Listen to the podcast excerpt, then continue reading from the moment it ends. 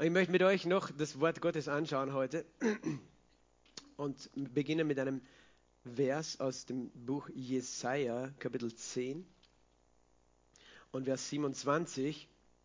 Jesaja 10, Vers 27. An jenem Tag, da weicht seine Last von deiner Schulter und sein Joch wird von deinem Hals weggerissen. Und vernichtet wird das Joch von dem Fett. Und ich mag eine andere Übersetzung, die sagt, vernichtet wird das Joch von der Salbung. Und darum geht es heute. Vernichtet wird das Joch von der Salbung, steht zum Beispiel in der King James Version. Uh, the yoke is uh, destroyed by the anointing. Vernichtet ist das Joch von dem Fett. Und wie ich merke, es, habt ihr jetzt alle verstanden, um was es geht? okay, sage mal, das Joch wird vernichtet ist durch die Salbung. Das Joch ist vernichtet durch die Salbung des Heiligen Geistes. Amen. Weißt du, was ein Joch ist? Die Älteren unter euch wissen das sicher. Ein Joch, aber es sollten auch die Jüngeren irgendwann gelernt haben, das ist so ein Gerät aus Holz, wo man zwei Tiere drunter eingespannt hat. Üblicherweise zwei Rinder zum Pflügen, aber auch äh, für andere Dinge vielleicht. Keine Ahnung, bin kein Bauer. Aber ein Joch, das eben stark ist, dass die Tiere in der Spur gehen, äh, wo der Bauer möchte, dass sie gehen. Und hier ist natürlich nicht von einem Joch die Rede, das Gutes tut, sondern es ist das Joch, das ja sozusagen dieses, dieses Rind gefangen hält, sodass es wie, von einer, wie ein Sklave arbeiten muss für den Herrn. Und Gott meint, dass wir wie Gefangene waren, die unter einem Joch waren. Und Vernichtet wird das Joch vom Fett, heißt an jenem Tag, da weicht die Last von deiner Schulter. Wer möchte das? Dass die Last von deiner Schulter weicht heute? Dass jede Last von dir abfällt? Die Last, weicht von deiner Schulter, sein Joch wird von deinem Hals weggerissen und vernichtet wird das Joch von dem Fett der Salbung oder von dem Fett. Das ist interessant. Das ist eigentlich auch das Bild von einem starken Rind, das so stark ist, dass es stärker ist als dieses Joch, das versucht es zusammenzuspannen mit einem zweiten Rind. Das Rind ist stärker geworden. Es ist so kräftig geworden, dass nichts mehr es gefangen halten kann. Und das ist mein Gebet heute für dich. Okay? Du, du kannst deinen Nachbarn anschauen und sagen, bist du ein Rind? Nein, du bist kein Rind. Du bist kein Rind. Aber ich möchte, dass du stark wirst wie ein Rind. Und das ist mein Gebet. Und die Bibel sagt, das Joch zerbricht. Das Joch wird nicht nur zerbrechen, sondern es wird vernichtet, völlig zerstört. Was auch immer das Joch ist in deinem Leben, was auch immer das Joch ist, das dich plagt, was die Last ist auf deiner Schulter, das weiß ich nicht. Aber Jesus weiß es. Es kann sein eine Krankheit, es kann sein eine Depression, es kann sein eine schwierige Situation in deiner Arbeit, was auch immer dein Joch ist. Vernichtet wird das das Joch vom Fett. Halleluja. Vernichtet wird das Joch von der Salbung. Und ich möchte heute mit euch ein bisschen über diese Salbung sprechen. Über die Salbung des Heiligen Geistes. Denn es ist seine Salbung, von der wir reden. Jesus von Nazareth, sagt die Bibel in Apostelgeschichte 10, Vers 38, wie Gott ihn gesalbt hat mit heiligem Geist und Kraft. Gott hat Jesus, Gott der Vater hat Jesus, seinen Sohn, gesalbt mit heiligem Geist. Das siehst du alle drei Personen Gottes. Wir glauben an einen dreieinigen Gott, der Vater, der Sohn, der Heilige Geist. Gott der Vater hat Jesus, der als Mensch auf dieser Erde geboren ist, gesalbt mit seinem heiligen Geist. Halleluja. Was ist eine Salbe? Eine Salbe besteht aus was für Zutaten? Unter anderem, in der Regel, Fett. Äh, Jesus war gesalbt mit dem Fett, der Salbung. Das ist ein starkes Bild. Wir werden das noch später genauer anschauen. Er war gesalbt mit Heiligen Geist und mit Kraft. Er ging umher, er tat wohl und heilte alle, die von dem Teufel überwältigt waren, denn Gott war mit ihm. Und ich möchte heute das betonen. Jesus von Nazareth, wie Gott ihn gesalbt hat mit Heiligen Geist und mit Kraft. Er war gesalbt. Und ich möchte eine Geschichte zeigen oder lesen mit euch, äh, wo wir sehen, was das für einen Unterschied gemacht hat, dass er gesalbt war. Und das natürlich die ganzen, wir könnten jetzt das ganze Neue Testament lesen, aber ich lese nur eine Geschichte daraus. Ähm, und ich lese Markus 6, Vers 53. Als sie hinübergefahren waren, kamen sie in das Land Genezareth und legten an. Und als sie aus dem Boot stiegen, erkannten sie ihn sogleich und liefen in jener ganzen Gegend umher und fingen an, die Kranken auf den Betten hierhin und dorthin zu tragen, von wo sie hörten, dass er sei. Und wo auch immer er in Dörfer oder Städte oder Gehöfte hineinging, legten sie die Kranken auf den Marktplätzen hin und baten ihn, dass sie nur die Quaste seines Gewandes anrühren dürften. Und alle, die ihn anrührten, wurden geheilt. Amen. Vater, ich danke dir für dein Wort und ich danke dir für die Gegenwart des Heiligen Geistes, für die Salbung des Heiligen Geistes in diesem Ort, an, in deinem Wort, Herr Jesus. Ich danke dir, dass du der Gesalbte bist, aber dass deine Salbung auf deinem Wort ist heute Morgen und dass du mir hilfst, heute dein Wort zu sprechen und dass du uns hilfst, dein Wort zu empfangen. Herr, ich danke dir, dass wo du bist, wo du bist mit deiner Kraft und wo wir glauben können, dein Wort, dass Heilungen, Zeichen und Wunder geschehen. Herr, das Leben kommt heute Morgen. Herr, ich danke dir, dass dein Leben uns berührt heute, dass deine Salbung jeden Einzelnen erreicht heute, weil wir es im Glauben ergreifen, was du für uns bereitet hast. Wir lieben dich, Jesus. Wir beten dich an, Jesus. Wir geben dir die Ehre. In Jesu Namen. Amen. Halleluja als sie hinübergefahren waren. Wer war sie? Was waren die Jünger? Sie, sie sind immer auf dem See so hin und her gefahren, immer weggefahren, weil dort so viele Volksmengen waren. Äh, mussten sie immer verschiedene Orte fahren. Äh, und wie gesagt, ich liebe die Geschichten mit dem See, weil da kann ich mich so gut identifizieren, weil ich in Kärnten wohne. Und Klagenfurt liegt ja am Wörthersee, haben sie extra in den Namen dazu genommen, dass wir das nicht vergessen. Klagenfurt am Wörthersee, hast du gewusst? Dass wir so heißen, diese Stadt. Sag nicht Klagenfurt, wir sind das Gospels Klagenfurt am Wörthersee. Eigentlich sollten wir das in den, in den äh, Titel dazu schreiben. Auf jeden Fall, sie fuhren über den See und Jesus war über den See und das, das ermutigt mich immer, ihm zu glauben, dass er hier ist am See, weil er liebt den See. Jesus mag den See. Er hat sich entschieden, am See zu wohnen.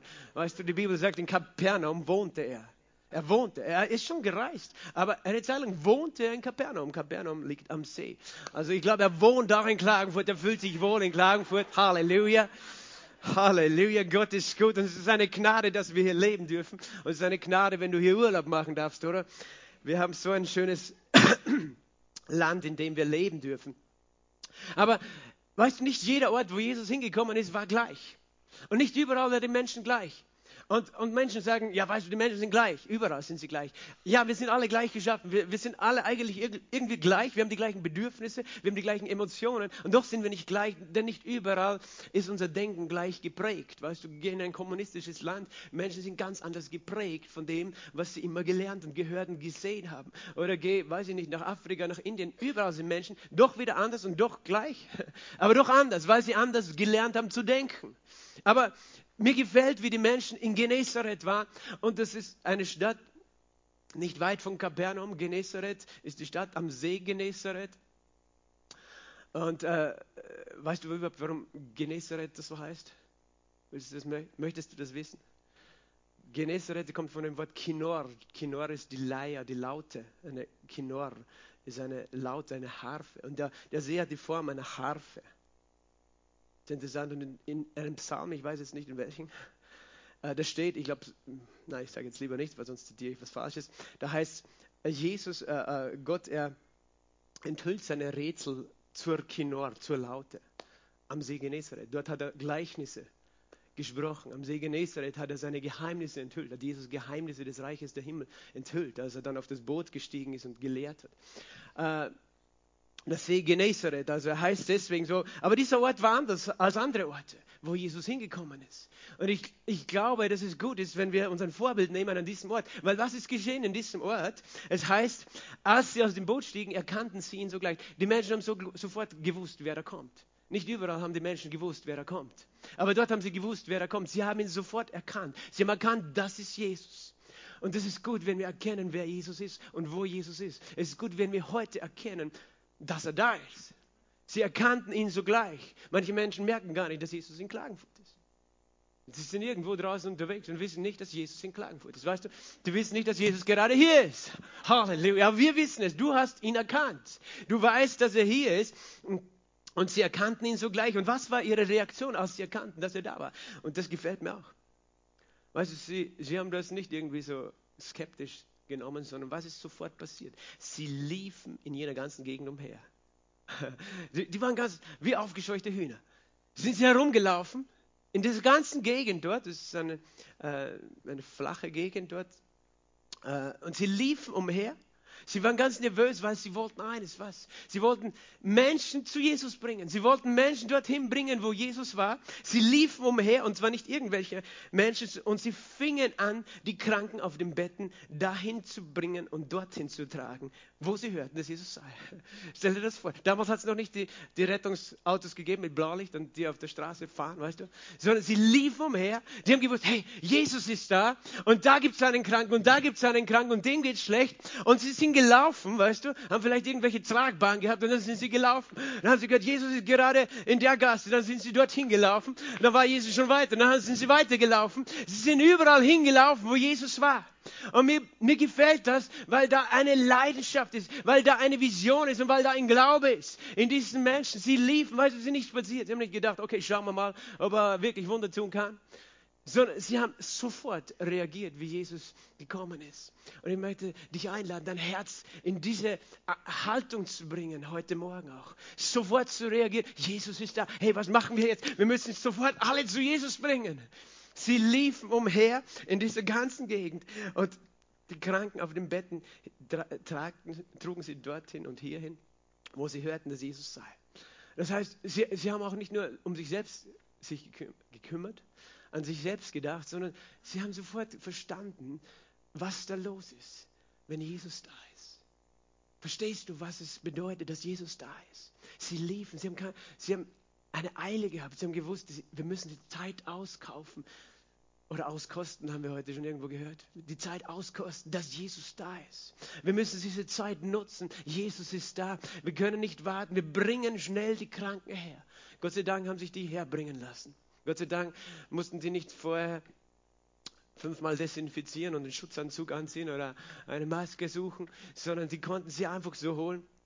Sie brachten die her und wo auch immer er in Dörfer oder Städte oder in Gehöfte hineinging, legten sie die Kranken auf den Marktplätzen hin und sie baten ihn, dass sie nur die Quaste seines Gewandes anrühren dürften. Und alle, die ihn anrührten, wurden geheilt. Und er möchte das selber nur aus Matthäus euch zeigen, weil Matthäus fügt noch ein Wort hinzu, das, glaube ich, auch ganz wichtig ist, in Matthäus 14, wo es heißt, äh, als die Männer jenes Ortes ihn erkannten, Vers 35, schickten sie in jene ganze Umgegend und brachten alle Leidenden zu ihm und baten ihn, dass sie nur die Quaste seines Gewandes anrühren dürften und alle, die ihn anrührten, wurden völlig geheilt. Völlig? Ist völlig. Völlig ist nicht ein bisschen, sondern völlig ist völlig. Ich sage mal, alle, die Jesus anrühren, werden völlig geheilt. Wenn ich Jesus anrühre, bin ich völlig heil. Alle, die Jesus anrührten, wurden völlig geheilt. Das heißt, diese Menschen hatten eine Vision. Sie wussten, wer da ist, aber sie wussten nicht nur, wer er ist, sondern sie wussten auch, dass er gesalbt war. Sie haben etwas verstanden von der Salbung, die auf Jesus war. Sie haben verstanden, dass Jesus der Christus ist, der Gesalbte, der Messias. Sie haben verstanden, was diese Salbung bedeutet. Sie haben verstanden, dass diese Salbung so kraftvoll ist, dass es ausreicht, Ihrer Meinung nach, wenn, wenn sie nur die Quaste seines Gewandes anrühren würden. Wenn, sie, wenn jemand nur, weil sie wussten, wo Jesus war, weißt du, zu der Zeit, als Jesus unterwegs war, war es schon so, dass solche Volksmengen ihn gedrängt hatten. Er hat den ganzen Tag Menschen gedient. Und äh, wir lesen das auch in Matthäus oder in Lukas 4, glaube ich, wo, wo sie alle Kranken zu ihm gebracht haben, zu dem Haus, wo er war. Und, und er legte jedem von ihnen die Hände auf, heißt es so. Er legte jedem von ihnen die Hände auf und heilte sie. Und ich denke mir, da war ein großer Andrang. Da war ein großer Andrang. Jesus musste dann raus aus den Dörfern, auch in die Felder, weil so viele Menschen gekommen sind. Und sie haben gewusst, hey, der hat nicht viel Zeit. Und da gibt es so viele Kranke. Und ich möchte auch dran kommen, hey, wir machen eines. Wir warten gar nicht, dass er jeden von uns die Hand auflegt. Wir, wir legen einfach die Kranken dahin, wo er vorbeigeht. Und dann, wenn die nur einmal angreifen, bei seinem Gewand, nicht einmal ihn, seine Hand, sondern nur sein Gewand, weil sie geglaubt haben an die Salbung, die auf Jesus ist. weil sie verstanden haben, dass eine Salbung da ist und was die Salbung bedeutet. Und ich möchte, dass du verstehst, was die Salbung bedeutet, was es bedeutet, wenn die Salbung da ist. Weil wenn die Salbung des Heiligen Geistes da ist, wenn das Fett des Heiligen Geistes da ist und du nur eine Sekunde ihn anrührst, in dieser einen Sekunde kann sich alles verändern, wenn du das tust, so wie diese Menschen, die geglaubt haben an die Salbung. Weil in anderen Orten war das nicht so, wo Jesus war. Weißt du, manchmal denken wir, es war überall gleich. Nein, stimmt nicht. Wie er nach Samarien gegangen ist, da haben sie gesagt, komm, geh weiter und so weiter. Sie haben ihn nicht aufgenommen in Samaria. Äh, in anderen Orten, weißt du, die haben nicht verstanden, wer da kommt und was er mit sich trägt. Aber die haben verstanden, wer da kommt. Halleluja. Er ist der König der Könige. Er ist der Herr aller Herren. Er ist der allmächtige Gott, das lebendige Wort, das Fleisch geworden ist. Er ist Jesus, unser Herr, unser Erlöser. Und sie wussten, dass er gesalbt ist. Und sie wussten, was es bedeutet, dass er gesalbt ist. Er heißt Jesus der Christus, Jesus der Gesalbte. Christus heißt gesalbt, kommt von dem griechischen Wort Krio, salben. Verstehst du? Salben tut man etwas mit Öl oder Fett. Mit einer Salbe mischt man mit Öl als Grundlage oder Fett als Grundlage. Und Jesus ist der Gesalbte, der Messias. Und wir nennen uns Christen, oder? Weißt du, das hat einen Grund, das, ist, das hat damit zu tun mit diesem Wort. Eigentlich ein Christ ist ein Gesalbter. Es sollte ein Gesalbter sein, will, sind es nur, haben nur den Titel Christ. Manche heißen Christian, das ist ein wunderschöner Name. Aber Gott möchte, dass du nicht nur so heißt, sondern dass du auch so bist, dass du gesalbt bist. Halleluja. Dass du gesalbt bist mit der Kraft des Heiligen Geistes. Und diese Salbung ist mächtig. Und diese Menschen haben es verstanden. Und möchte, dass wir eine Gruppe von Menschen sind, die verstehen, was es heißt, äh, dass die Salbung Gottes eine Kraft hat, dass Jesus der Gesalbte ist, aber dass Jesus auch seine Salbung gibt. Weißt du, steht im Psalm 133 geschrieben, wie lieblich ist es, wenn Brüder einträchtig zusammen sind und Schwestern. Und das tun wir, wenn wir zusammenkommen und Gott anbeten. Es ist wie das köstliche Öl, es ist wieder das Öl, das auf das Haupt Aarons fließt und vom Haupt herab auf den Bart, auf den Halssaum, auf den ganzen Körper. Das Öl, mit dem der hohe Priester gesalbt worden war, Aaron, der hohe Priester. Und Jesus ist unser hohe Priester. Und er sagt, dort, wo mein Volk zusammenkommt in Einheit, da gieße ich dieses Öl aus, diese Salbung aus. Und sie kommt und sie ist da, die Salbung des Heiligen Geistes. Und sie fließt vom Kopf. Jesus das Haupt. Aber wenn du in ihm bist, wenn du Teil seines Leibes bist, seiner Gemeinde, weißt du, dann empfängst du von dieser Salbung, dann tropft diese Salbung. Und das ist mein Gebet heute und mein Glaube heute, dass du diese Salbung berührst. Dass du diese Salbung berührst, denn diese Salbung hat Kraft. Und ich möchte dir zeigen, äh, welche Kraft diese Salbung des Heiligen Geistes haben. Und ich möchte einfach eine kurze Geschichte von dieser Salbung euch zeigen. Und ich, ich gehe dazu zur ersten Seite der Bibel oder zum ersten Buch der Bibel zum ersten Kapitel, zu den ersten Versen, wo steht, im Anfang war das Wort. Nein, das steht da nicht. Im Anfang schuf Gott die Himmel und die Erde. Im Anfang war das Wort, war auch die Schöpfung. Weißt du, so hat Johannes ausgedrückt. Im Anfang schuf Gott die Himmel und die Erde. Und die Erde war, schrägstrich oder wurde, je nachdem, wie man es übersetzt, wüst und leer. Und Finsternis war über der Tiefe und der Geist Gottes schwebte über den Wassern. Der Geist Gottes schwebt über den Wassern und Gott sprach, es werde Licht und es wurde Licht. So hat Gott die Welt geschaffen. Im Anfang schuf Gott die Himmel und die Erde. Die Himmel. Weißt du, warum die Himmel? Warum nicht der Himmel? Wir glauben, dass wir in den Himmel kommen, oder? Die Himmel, die Bibel redet immer von die Himmel. Paulus sagt, er war im dritten Himmel. Weißt du, wo der dritte Himmel ist? Also die Gegenwart Gottes. Dritter Himmel. Im, Im, jüdischen Denken war das so. Der, der dritte Himmel war, war die Gegenwart Gottes. Der, im, im, jüdischen Weltbild ist es so, da ist die Erde und oben ist die Himmel wie, ein, wie eine Decke, ein Himmelsgewölbe. Und der Himmel, den du siehst, die, das, was wir die Atmosphäre nennen, wo wir atmen können, wo die Wolken fliegen, das ist der erste Himmel. Der zweite Himmel ist dann das Himmelsgewölbe, auch wo die Bibel sagt, das sind die Sterne und die Sonne und der Mond. Am Himmelsgewölbe, diese, dieser Himmel. Und der dritte Himmel ist darüber, das ist die Gegenwart Gottes, ist der Thron Gottes. Drei Himmel, die Himmel. Aber wahrscheinlich gibt es noch mehr, weil die Bibel sagt, die Himmel und die Himmel der Himmel können dich nicht fassen, Gott. Also, das kann ich dir nicht erklären, aber das sagt die Bibel auch. Die Himmel und die Himmel, der Himmel können dich nicht fassen. Gott hat die Welt geschaffen, die Erde und die Himmel. Und die Erde war wüst und leer. Und interessant ist, das sage ich jetzt nur so, auch ist jetzt nicht das Thema, aber interessant ist, dass die Erde wüst und leer war. Es ist deswegen interessant, weil die Bibel im Psalm, äh, nicht im Psalm, in Jesaja 45, Vers 18 sagt, Gott schuf die Erde zum Bewohnen, nicht als eine Leere, als eine öde schuf er sie.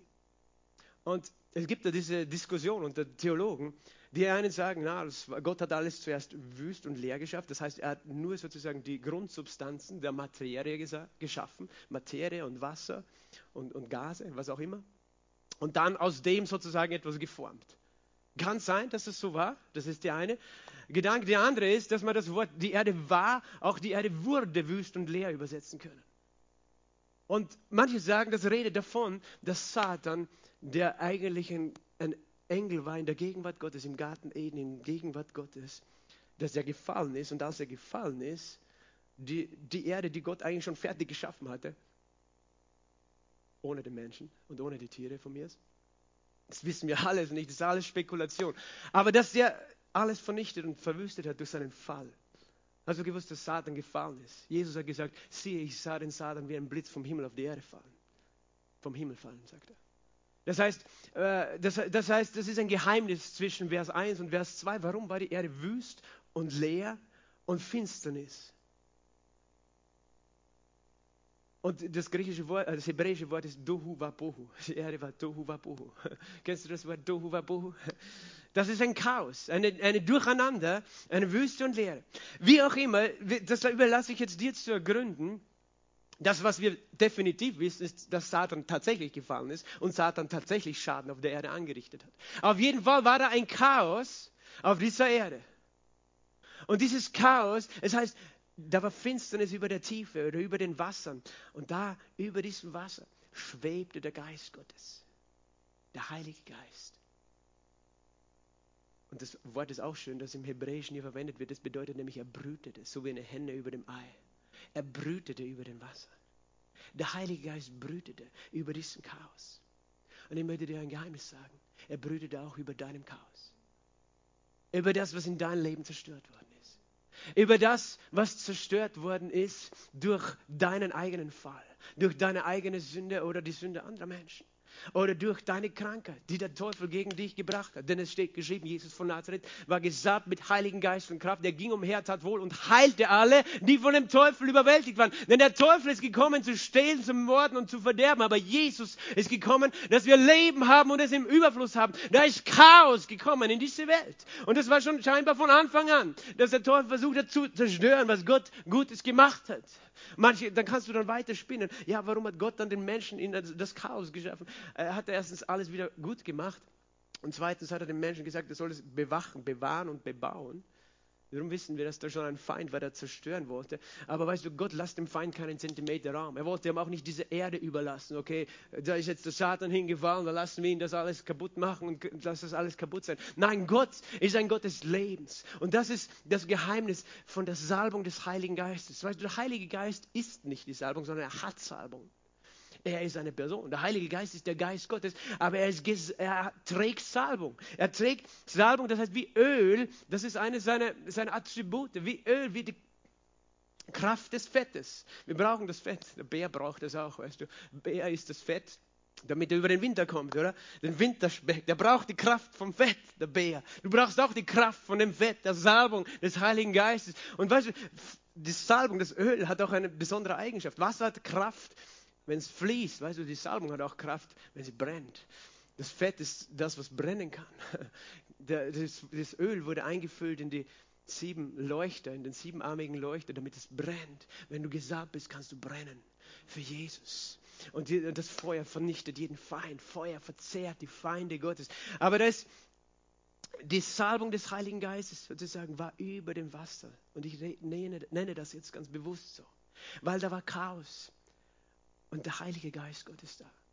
Und dann heißt es, Gott sprach, es werde Licht und es wurde Licht.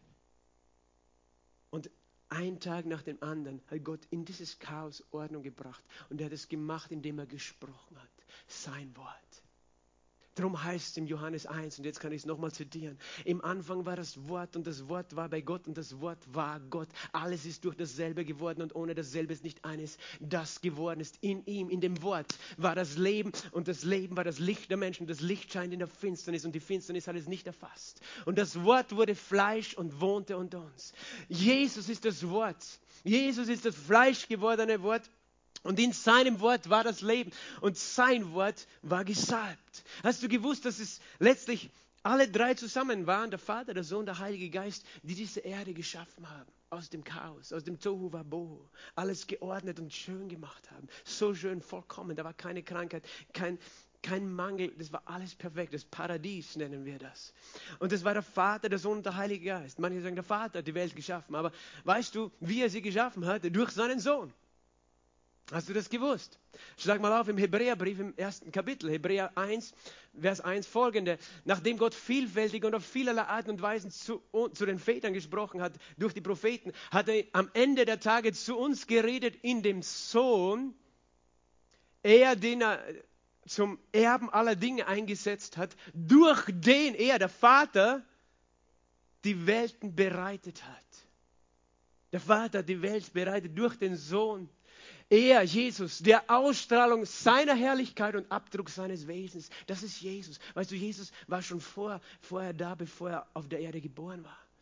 Jesus ist der die Ausstrahlung der Herrlichkeit Gottes und der Abdruck seines Wesens. Weißt du, Gott ist so viel größer, als, als, als du es in der Person Jesus erfassen kannst so wie ein Fußabdruck. Weißt du, wenn du einen Fußabdruck siehst, siehst du nicht die Person eigentlich, die dahinter ist. Du kannst einen Fußabdruck im Sand sehen. Und Jesus ist wie der Abdruck, der Ausdruck Gottes, aber Gott ist so, so unfassbar viel mehr. Jesus ist so viel mehr, aber in, in, in diesem Fleisch, in der Person von Jesus ist Gott sichtbar für uns geworden. Jesus ist die Ausstrahlung der Herrlichkeit Gottes, der Abdruck seines Wesens.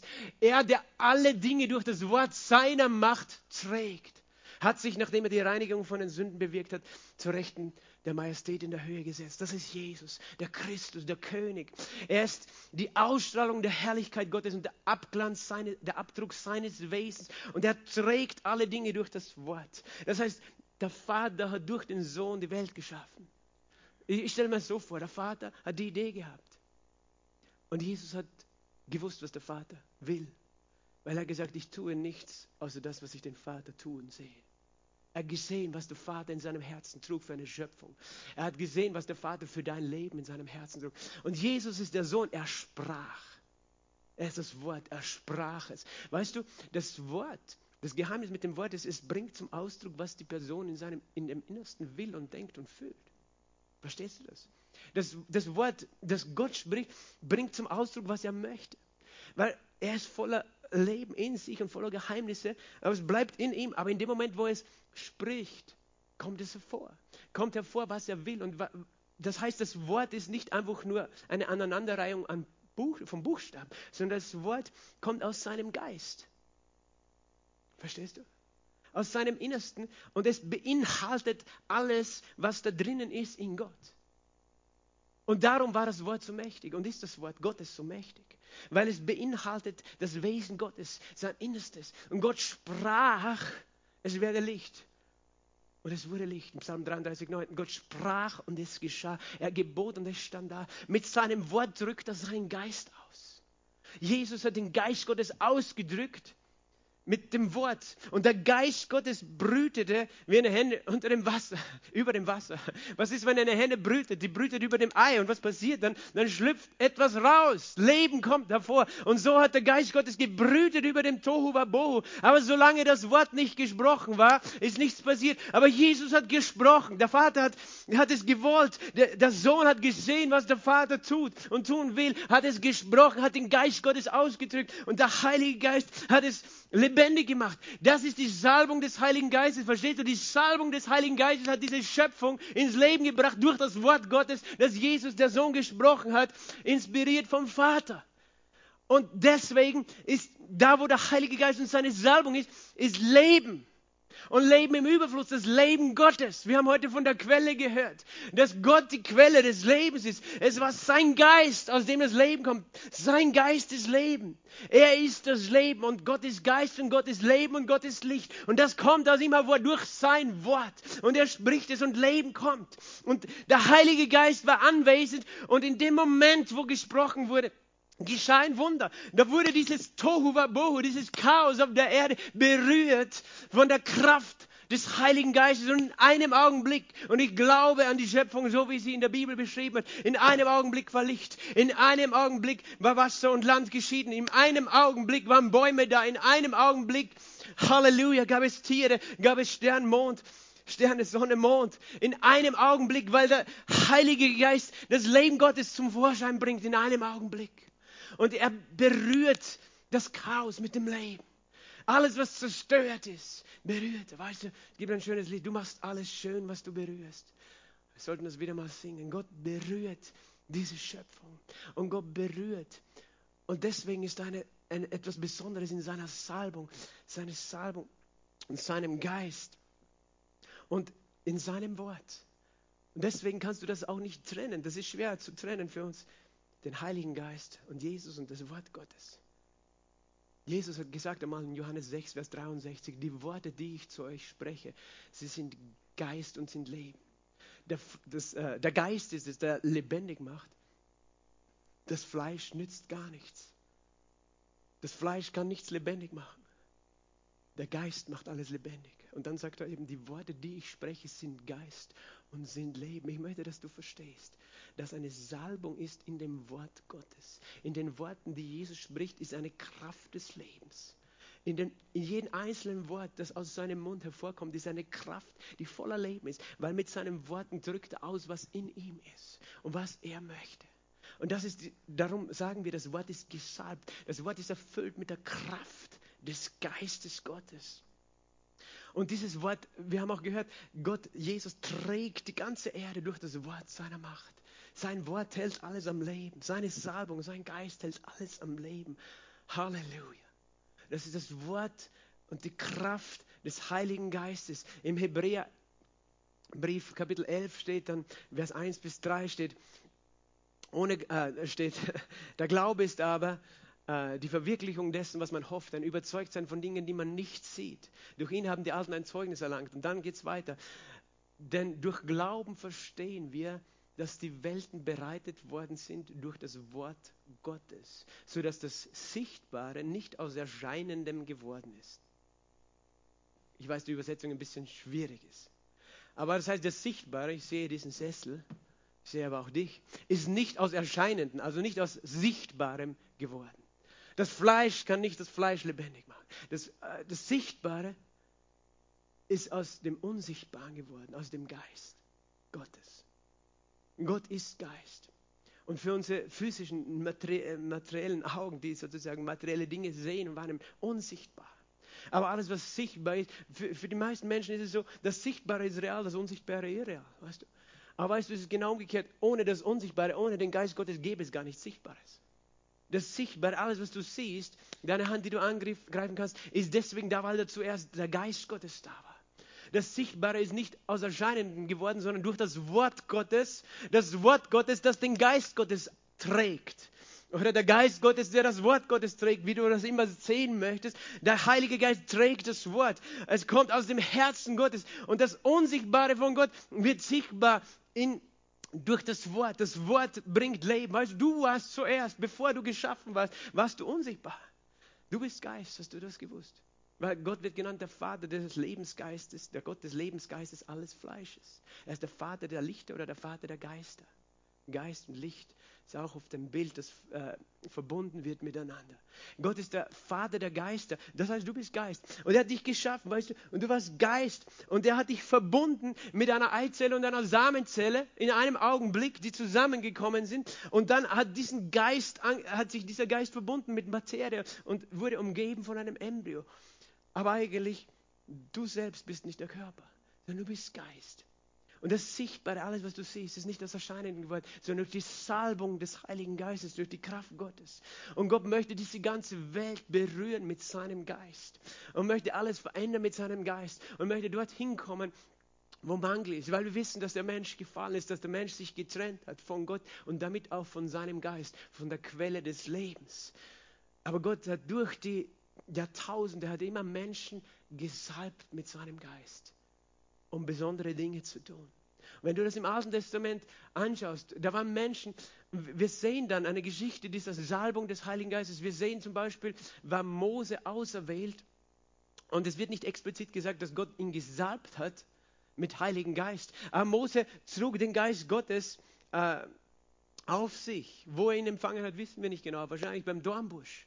Und er trug den Geist Gottes auf sich und war gesalbt, das Volk in die Freiheit zu führen. Er hat, er hat einen besonderen Mut, einen besonderen Glauben empfangen, eine besondere Kraft, eine besondere Weisheit durch die Salbung des Heiligen Geistes. Ohne diese Salbung war er ganz ein einfacher Mann. Er wollte zuerst ohne diese Salbung, weißt du, sein Volk befreien.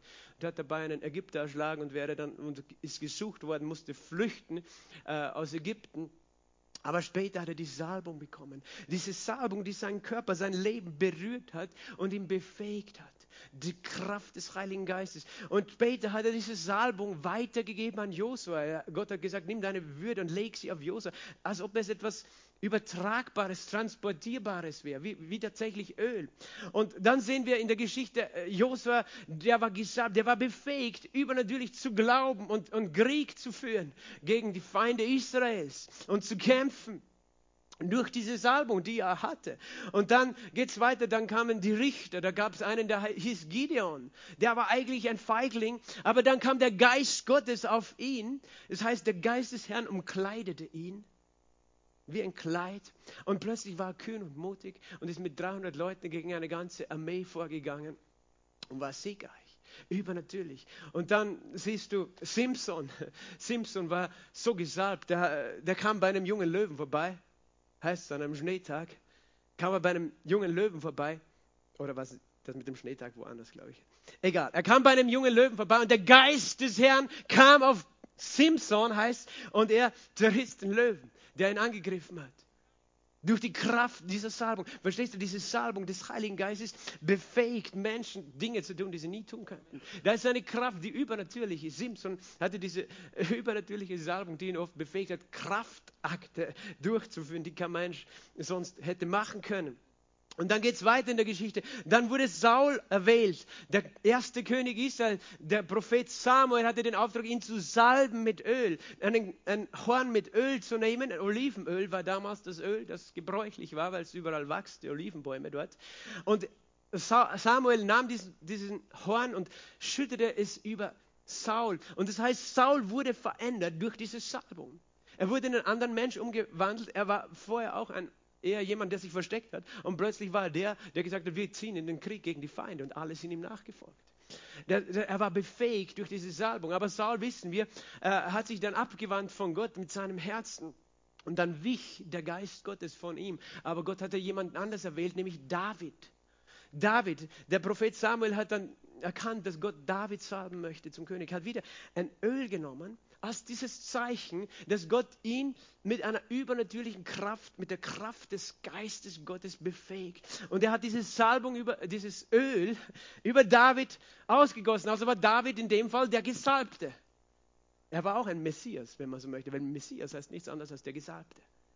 Er war gesalbt von Gott, König zu sein. Und auch David hatte dann einen besonderen Mut. Als alle anderen Angst hatten vor Goliath, ist David mit Kühnheit gegen die Feinde gegangen, hat Goliath besiegt, hat keine Angst gehabt. Äh, äh, zu kämpfen. Es heißt auch von David, er hat gegen den Bären und gegen den, äh, den äh, Löwen eben auch mit bloßen Händen gekämpft und die Schafe denen weggenommen, die die stehlen wollten. Also wenn du ein Bauer bist in Osttirol, brauchst du keine Angst mehr haben vor den Wölfen. Wenn du gesalbt bist, da kannst du so wie David tun. Aber das heißt, wir sehen diese Salbung in verschiedenen Zeiten der Geschichte, äh, damit wir verstehen, was es heißt, dass Jesus der Christus ist. Das heißt, da waren Menschen gesalbt, die besondere Dinge getan haben, besondere Visionen hatten auch. für die Dinge Gottes, die verstandene Dinge Gottes. Und doch war es hauptsächlich eine Salbung, die die Werke des Feindes zerstört hat. Das heißt, äh, Menschen zerstörte, äh, äh, nicht Menschen, sondern die Feinde Israels sozusagen bekämpft hat. Und dann ist von Jesus die, die Rede, der der Gesalbte ist, der angekündigt wird als der Sohn Davids, der gesalbt sein soll, um ewig auf dem Königsthron zu regieren. Und äh, es gibt Prophezeiungen über Jesus dann in der Bibel. Und als Jesus dann gekommen ist, wissen wir, wo er gesalbt ist, oder? Weißt du, wo er gesalbt worden ist? Wenn es heißt, Jesus von Nazareth, wie Gott ihn gesalbt hat mit Heiligen Geist. Wann war das? Es war bei der Taufe, oder? Als er getauft wurde von Johannes dem Täufer. Johannes hat ihn getauft und hat gesagt, dieser ist es, der euch mit Heiligen Geist und Feuer tauft. Und er hat auch gesagt, Johannes, siehe das Lamm Gottes, das die Sünden der Welt hinwegnimmt. Johannes hat verstanden, Jesus ist der Sohn Gottes. Er ist der Gesalbte, der Messias. Und Johannes hat erwartet einen anderen Messias. Er hat einen Messias erwartet, nach dem Vorbild des alten Bundes, wo da Männer waren, die gesalbt waren mit Kraft, um die Feinde zu vernichten.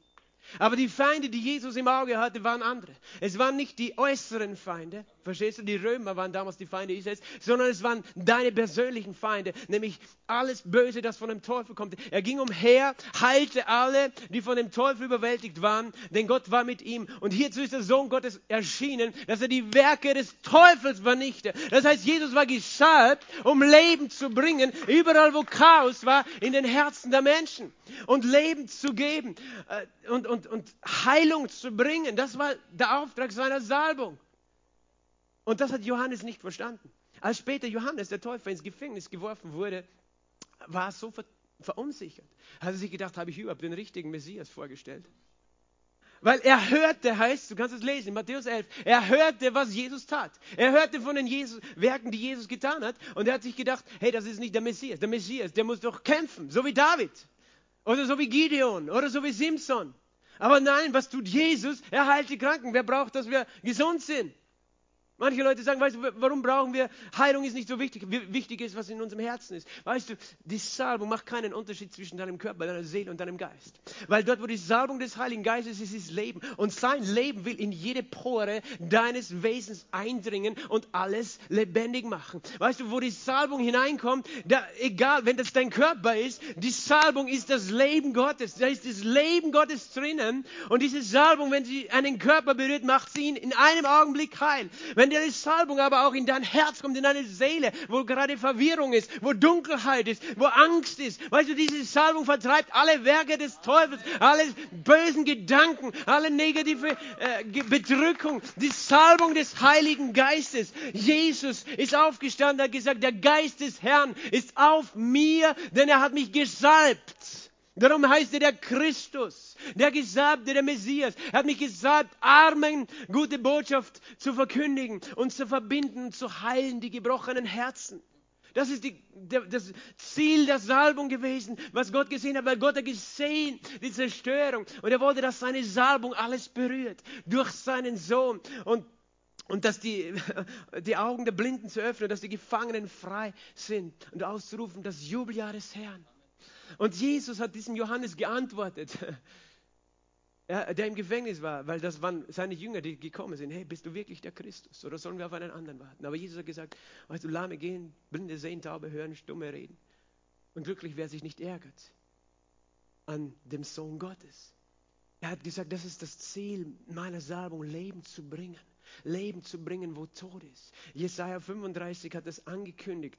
Er hat gesagt, stärkt die schlaffen Hände und festigt die wankenden Knie. Sagt zu denen, die ein ängstliches Herz haben, fürchtet euch nicht. Seht hier euer Gott.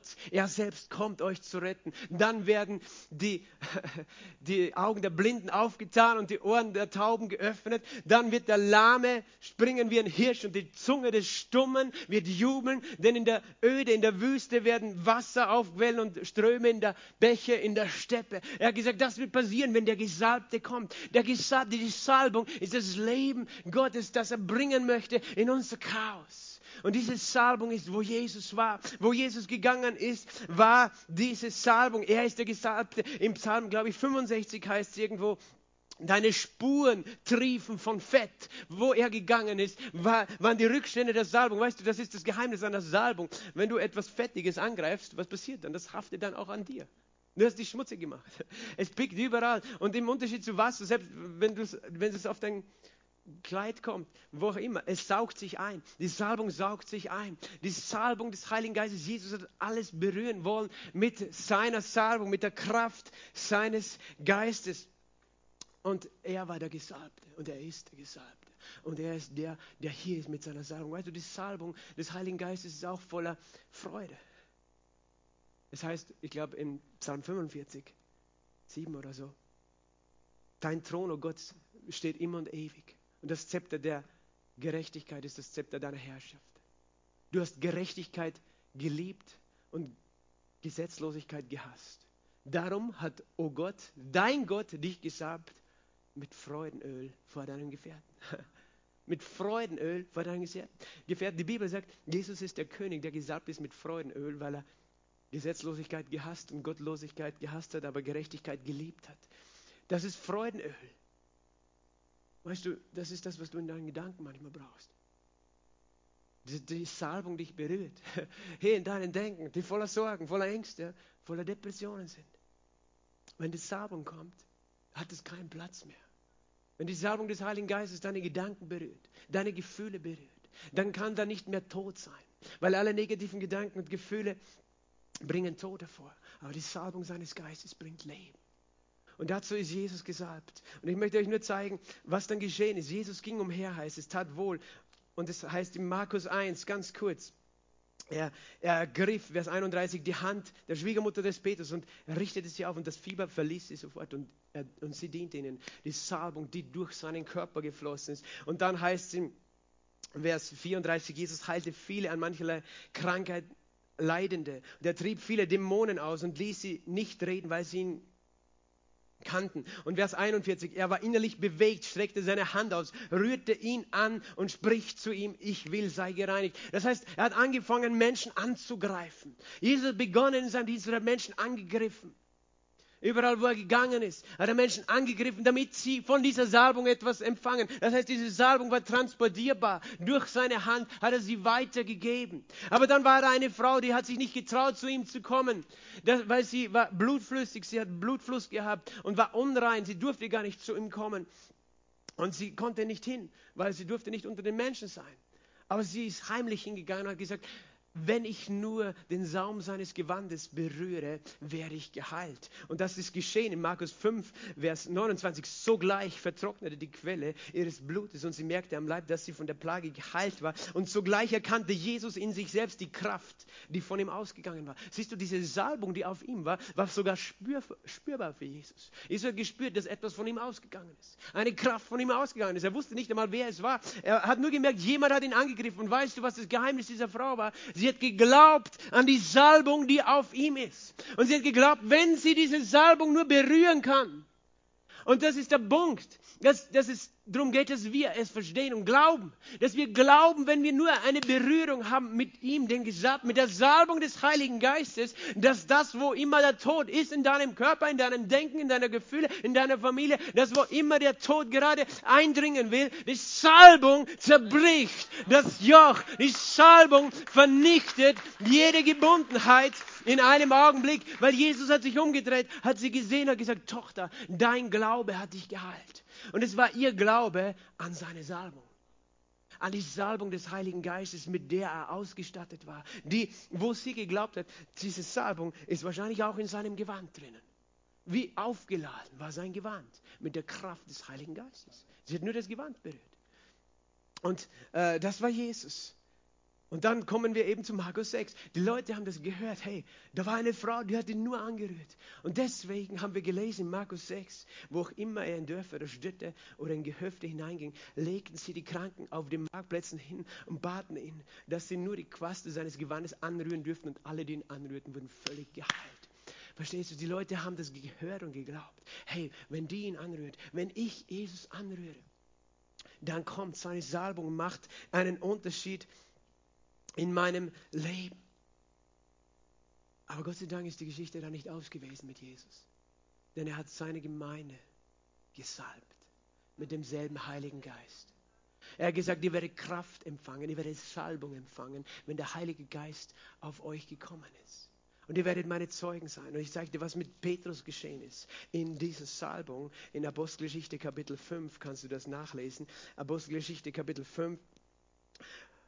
Umso mehr wurden, Vers 14, wurden solche, die an den Herrn glaubten, hinzugetan, Scharen von Männern und auch Frauen, sodass sie die Kranken auf die Straßen hinaustrugen und auf Betten und Lager legten, damit, wenn Petrus käme, auch nur sein Schatten, Halleluja, nur sein Schatten einen von ihnen überschatten möchte. Es kam aber auch die Menge aus den Städten Jerusalems zusammen und sie brachten Kranke und von unreinen Geistern geplagte, die alle geheilt wurden. Sag mal, die alle geheilt wurden. Halleluja. Wovon sind sie geheilt worden? Durch die Salbung des Heiligen Geistes, weil sie berührt worden sind von dieser Salbung. Weißt du, wie das geschehen ist? Die hatten nicht einmal die Zeit, ihn anzugreifen. Petrus ist gegangen. Die haben gesagt, hey, es reicht, wenn sein Schatten auf mich fällt. Der Schatten des Petrus war gesagt. Das heißt, er hatte eine Umgebung, das Salbung des Heiligen Geistes. Er war so durchdrungen von dem Leben Gottes. Das ist das Leben Gottes. Und das, dazu bist du geschaffen für das Leben Gottes, nicht für den Tod. Er hat die Welt geschaffen mit seinem Leben. Und Tod hat keinen Platz in seinem Denken, in seinem Raum, weißt du, im Himmel, aber er will ihn auch nicht auf der Erde. Krankheit, Schmerz, Bedrückung und Angst, das hat alles keinen Platz, wo diese Salbung des Heiligen Geistes ist. Und mein Gebet ist, dass wir das erwarten, so wie diese Menschen. Die haben auch überall die Kranken hingebracht, um damit der Schatten auf Petrus fiel. Und mit Paulus ist etwas geschehen. Das war dann auch ganz speziell in Apostelgeschichte 19. Und dann kommen wir schon zum Abschluss, Vers 11. Und ungewöhnliche Wunderwerke tat Gott durch die Hände des Paulus, sodass man sogar Schweißtücher und Schurze von seinem Leib weg auf die Kranken legte und die Krankheiten von ihnen wichen und die bösen Geister ausfuhren. Die haben gesagt, Paulus, Sie haben da einen Kranken, der ist so weit weg. Kannst du mal kommen? Nein, keine Zeit. Ich bin überall, aber ich kann nicht überall sein, sozusagen. Und sie haben gesagt, mach nichts, brauchst nicht kommen. Gib uns nur ein Stück von deinem, von deinem Schweißtuch. Von deiner, das mit dem Paulus sich abgewischt hat, weißt du? Das war das Schweißtuch. Und von seinen Schurzen, es heißt Schweißtücher, Schurze, von seinem Leib weg, auf die Kranken. Die Menschen haben verstanden, dass nicht nur Jesus der Gesalbte ist, sondern es seine Jünger, die Gesalbten sind. Wenn sie wirklich glauben an diese Salbung und wenn sie diese Salbung empfangen. Sie haben das verstanden, darum heißen wir heute Christen. Wir sollten nicht nur Christen heißen, sondern Gott möchte, dass wir Gesalbte sind. Halleluja. Halleluja. Und er hat uns beauftragt, diese Salbung weiterzugeben. Es, es geht so weit, dass er dann sagt, als Zeichen auch, ist jemand krank unter euch, Jakobus 5, Vers 14, er rufe die Ältesten der Gemeinde zu sich, sie mögen über ihn beten und ihn mit Öl salben im Namen des Herrn. Und das Gebet des Glaubens wird den Kranken aufrichten. Halleluja. Darum können wir auch Kranke mit Öl salben. Das erinnert uns an dieses Kraft, an dieses Leben Gottes. Und Gott möchte, und ich werde das heute auch tun, ich werde heute die Kranken salben oder die das möchten. Und äh, wir werden auch äh, Taschentücher haben, nicht Schweißtücher, aber Taschentücher, die du mitnehmen kannst, wo du ein Taschentuch mitnehmen kannst. Ich hoffe, es sind genug da, aber sonst werden wir noch welche finden. Und wir glauben, weißt du, scheinbar war es so, wie wenn diese Tücher aufgeladen waren mit dem Leben Gottes. Aber es war nicht nur das Tuch selber, das ein Zaubertuch war, es war der Glaube. So wie der Glaube der Frau. Die Frau, die geglaubt hat an die Salbung, die in Jesus war. Alle anderen haben Jesus auch berührt. Da waren viele Menschen, die Jesus berührt haben, aber nichts geglaubt haben. Viele Menschen in der Menschenmenge. Aber eine Person hat geglaubt an die Salbung, die in ihm ist. Hat geglaubt dass, an das Leben, das aus ihm kommt. Und ich möchte dir sagen, du kannst seine Salbung berühren. Du kannst seine Kraft berühren. Aber hast du gewusst, dass diese Salbung etwas gekostet hat? Für Jesus. Die Salbung, das Öl, ist aus was gemacht? Aus Oliven, oder? Wie, wie kommt das Öl aus den Oliven raus? Es wird gepresst, ganz fest. Diese Olive wird zerstört, damit das Öl ausfließt. Weißt du, warum Jesus im Garten Gethsemane war? Weil er sich entschieden hat, sich pressen zu lassen. Gethsemane bedeutet Olivenpresse, Ölpresse. Der Garten Gethsemane, der Garten, wo das Öl gepresst wurde, der Garten von Olivenbäumen. Dort war Jesus, als er gebetet hat. Gesagt, nicht mein Wille, sondern deiner geschehe. Er hat sich entschieden, sich wie eine Olive pressen zu lassen, dass sein Leben aus ihm herausfließt. Durch seinen Tod in seiner Auferstehung zu dir. Das war der Preis, dass wir heute diese Salbung empfangen können. Alle diese drei Elemente, weißt du, das Brot, der Wein, das Öl, haben diese Eigenschaft an sich, dass die Grundsubstanz zerstört werden muss. Das Korn muss gemahlen und im Feuer gebacken werden. Der Wein muss getreten und gepresst werden, um hervorzukommen aus der Traube. Und die Olive muss zerquetscht werden. Und das redet von seinem Tod. Jesus nahm in sich auf all unseren Tod, all meinen Tod, all meine Zerstörung. Und er, er entschied sich, zerquetscht zu werden, dass ich heute seine Salbung empfange, dass ich heute sein Leben empfangen kann. Weißt du, manchmal denke ich mir, oh Jesus, ich wünschte mir, dass du einfach da sichtbar stehst und wir können dich einfach so angreifen. Aber Jesus sagt, das ist nicht notwendig. Das ist nicht notwendig. Denn meine Salbung ist da, wo mein Volk glaubt an mein Wort. Denn mein Wort ist gesalbt. Mein Wort ist gesagt und wenn du mich nicht siehst und wenn du mich nicht hörst, aber du nimmst mein Wort und du glaubst mein Wort und du sprichst mein Wort, dann kommt diese Salbung durch mein Wort. Und darum ist diese Salbung jetzt schon hier weil sein Wort Leben bringt. Und während ich nur rede von seinem Leben und während ich nur rede von seiner Salbung und von seinem Wort, sein Wort führt es aus. Sein Wort bringt Leben hervor. Halleluja. Lass uns gemeinsam aufstehen. Halleluja, Vater. Halleluja. Ich möchte die Musiker bitten, auf die Bühne zu kommen. Vielleicht habt ihr noch ein Lied oder Weiter Himmel oder was auch immer ihr spielen möchtet. Aber ich möchte, dass wir gemeinsam uns heute ausstrecken nach Jesus, so wie diese Menschen in Genezareth. Und ich hoffe, du hast verstanden, es geht um mehr als Heilung. Ich weiß, es geht um Heilung. Aber es geht darum, um das Leben Gottes, das uns berührt. Und das wir berühren dürfen. Und wir haben so ein Bedürfnis nach, des, nach dem Leben Gottes und nach der Kraft seines Lebens. Und ich habe so einen Glauben heute dafür, dass es so wie geschrieben steht. Vielleicht kannst du nochmal den Vers auf dem Beamer, Jesaja 10, Vers 27. An jedem Tag weicht die Last von deiner Schulter, seine Last. Und sein Joch wird von deinem Hals weggerissen. Und vernichtet wird das Joch von dem Fett der Salbung. Vernichtet wird dein Joch von dem Fett der Salbung. Vernichtet wird das Joch. Und wenn du ihn nur anrühren kannst heute, wenn du ihn anrührst heute im Glauben, lass uns die Hände heben zu Jesus. Halleluja. Und ich möchte zuerst diese Frage stellen. Meine liebe Schwester, die Vera hat schon gesagt, hast du dich schon entschieden für Jesus? Hast du dich schon entschieden, eine Beziehung mit Jesus zu haben? Du brauchst Jesus. Ohne ihn gibt es kein Leben. Er ist die Quelle des Lebens. Er hat deinen Tod und deine Schuld und deine Last getragen ans Kreuz, deinen Schmerz, deinen Fluch und deine Krankheit, damit du frei sein kannst. Aber es braucht deinen Glauben, deine Entscheidung, ihn zu empfangen. Es braucht deine persönliche Umkehr zu ihm, zu sagen, Jesus, ich kehre um zu dir. Du bist der einzige Gott des Lebens. Ich brauche dich, die Quelle des Lebens. Und ich bitte dich, vergib mir, wasch mich rein. Wenn du dich entscheiden möchtest heute, dann kannst du deine Hand auf dein Herz legen und zu Jesus reden. Dann sag einfach diese Worte. Sag Jesus, danke, dass du gekommen bist, um Leben zu bringen zu mir Leben zu bringen in mein Chaos. Danke, dass du meine Sünde, meine Schuld ans Kreuz getragen hast. Dass du bereit warst, dich zerschlagen zu lassen. Dass du gestorben bist am Kreuz für mich an meiner Stelle. Und du bist auferstanden am dritten Tag. Jesus, ich kehre um zu dir. Ich bitte dich, vergib mir meine Schuld und reinige mich mit deinem Blut. Sei mein Herr und sei mein Erlöser. Ich will dir nachfolgen. Bitte füll mich mit deinem Heiligen Geist. Erfüll mich mit der Kraft deiner Salbung. Und mach alles neu. Ich strecke mich aus nach dir. Lass uns das jetzt alle gemeinsam sagen. Ich strecke mich aus nach dir, Jesus. Ich empfange deine Salbung. Ich empfange die Kraft des Heiligen Geistes. Das Wirken deines Wortes. Du bringst Leben in meinen Körper. Du bringst Leben in meine Seele. Du machst alles neu.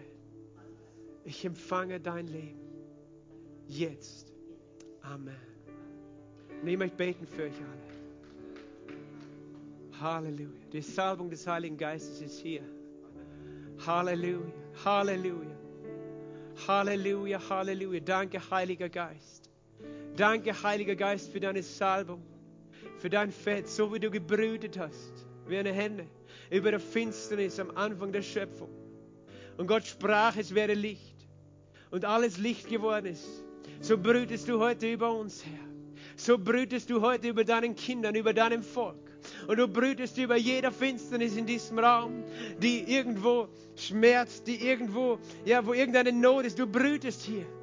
Halleluja. Ich spreche in dem Namen Jesu. Finsternis geht und Licht kommt im Namen Jesu. In dem Namen Jesu spreche ich.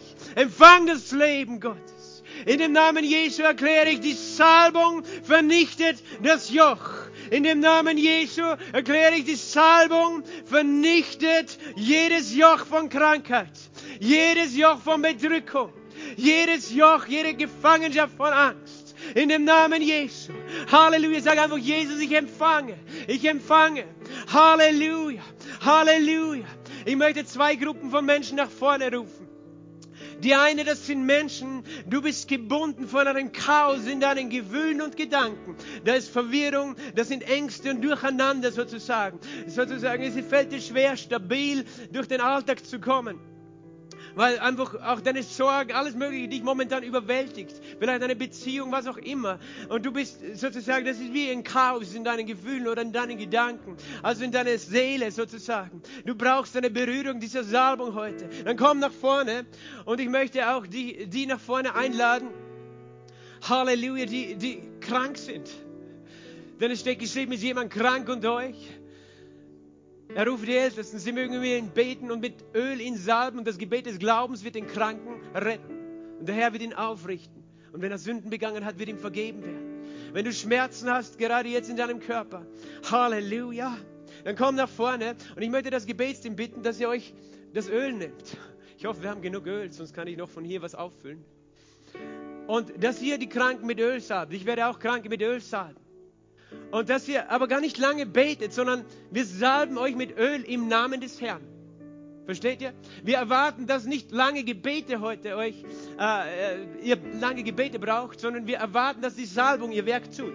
Das heißt, wir nehmen die Ölfläschchen, die wir hier haben, und äh, wir salben euch. Und ich möchte, dass während du gesagt wirst, du einfach erwartest, dass diese Salbung in deinen Körper, in deine Seele eindringt. Halleluja, und alles lebendig macht. Und in der Zwischenzeit wollen wir einfach Gott anbeten. Das heißt, das Gebetsteam kann heute schon anfangen zu dienen, während wir noch Lobpreis machen, weil ich bitte euch, dass ihr nicht lange betet, sondern dass ihr wirklich einfach salbt mit Öl. Und dass du deine, deinen Glauben richtest auf das Leben Gottes, das von Jesus ausströmt zu dir heute. Stellt euch vielleicht alle in eine Reihe hier, der vorne Gebet möchtet, äh, eine Salbung empfangen möchte.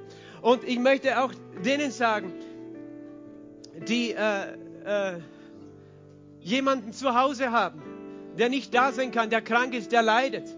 Wenn du den Glauben hast für Apostelgeschichte 19, wo geschrieben steht, dass Gott Wunderwerke getan hat durch Schweißtücher, durch äh, Leibröcke von Paulus, dann kannst du heute hier ein Taschentuch mitnehmen. Ich lasse diese Kiste hier stehen. Ich werde diese Box mit Öl salben auch, und das wollen wir am Anfang machen noch.